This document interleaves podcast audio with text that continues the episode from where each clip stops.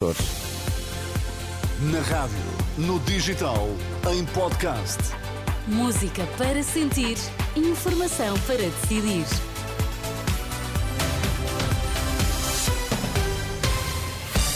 Pedro Queiro, antes da edição da noite, que notícias é que estão em destaque? Luís Montenegro assume que o objetivo é vencer as eleições e formar governo, mesmo que seja minoritário. Cristiano Ronaldo continua a fazer história, a fazer jogos atrás de jogos e sem parar de marcar golos.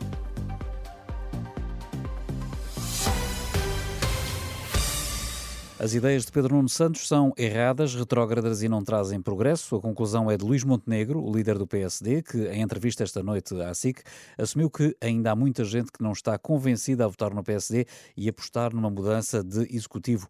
Assumiu que o objetivo é vencer as eleições e formar governo, mesmo que seja um governo minoritário. Nós faremos isso em qualquer circunstância. Nós, se ganharmos as eleições, formaremos governo. A minha intenção é conquistar o maior número de votos possível, o maior apoio possível da sociedade portuguesa e depois no fim nós faremos as contas para ver o que é que isso significa em termos de mandatos parlamentares. Nós teremos, eh, em, em todo caso, a responsabilidade de governar e eu não vou eximir-me essa responsabilidade. Não há nenhum problema em eh, eh, governar, mesmo não tendo hum, como ponto de partida a maioria absoluta dos deputados na Assembleia.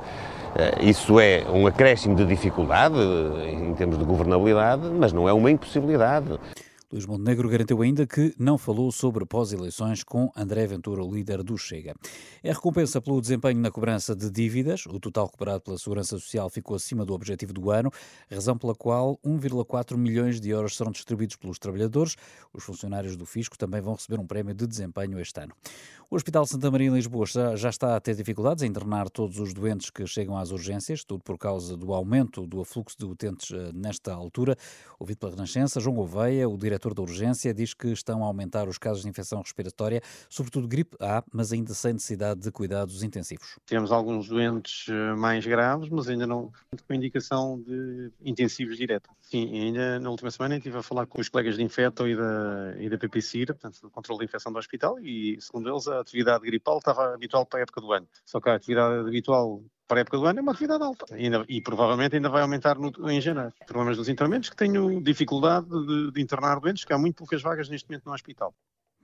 João Gouveia, diretor da urgência do Hospital de Santa Maria, declarações à Renascença. Entretanto, os tempos médios de espera para doentes urgentes nos hospitais da região de Lisboa variavam às 10 da noite de hoje entre as mais de 9 horas no Fernando Fonseca, o Amadora Sintra, e as cerca de 2 horas no Garcia de Horta, em Almada.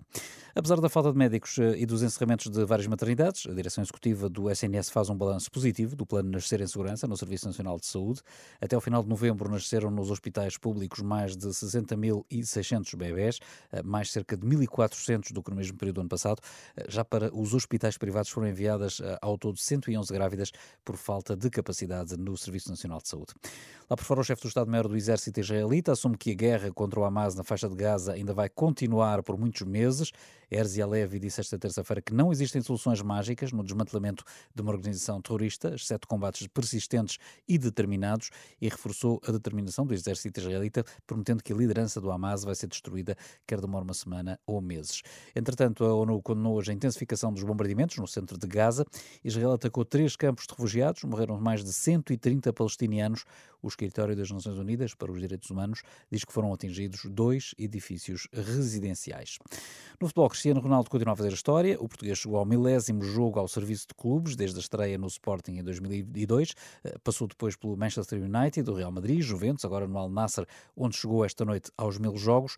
No jogo desta noite na vitória por 5-2 frente ao Al Ittihad, Cristiano marcou mais dois golos e isolou-se também no topo da lista dos melhores marcadores mundiais no ano civil de 2023. Chegou aos 53 golos pelo Al Nassr, mais seleção, e ultrapassou Harry Kane e Mbappé, que marcaram 52 e já só voltam a jogar em 2024. Já a seguir, a edição da noite.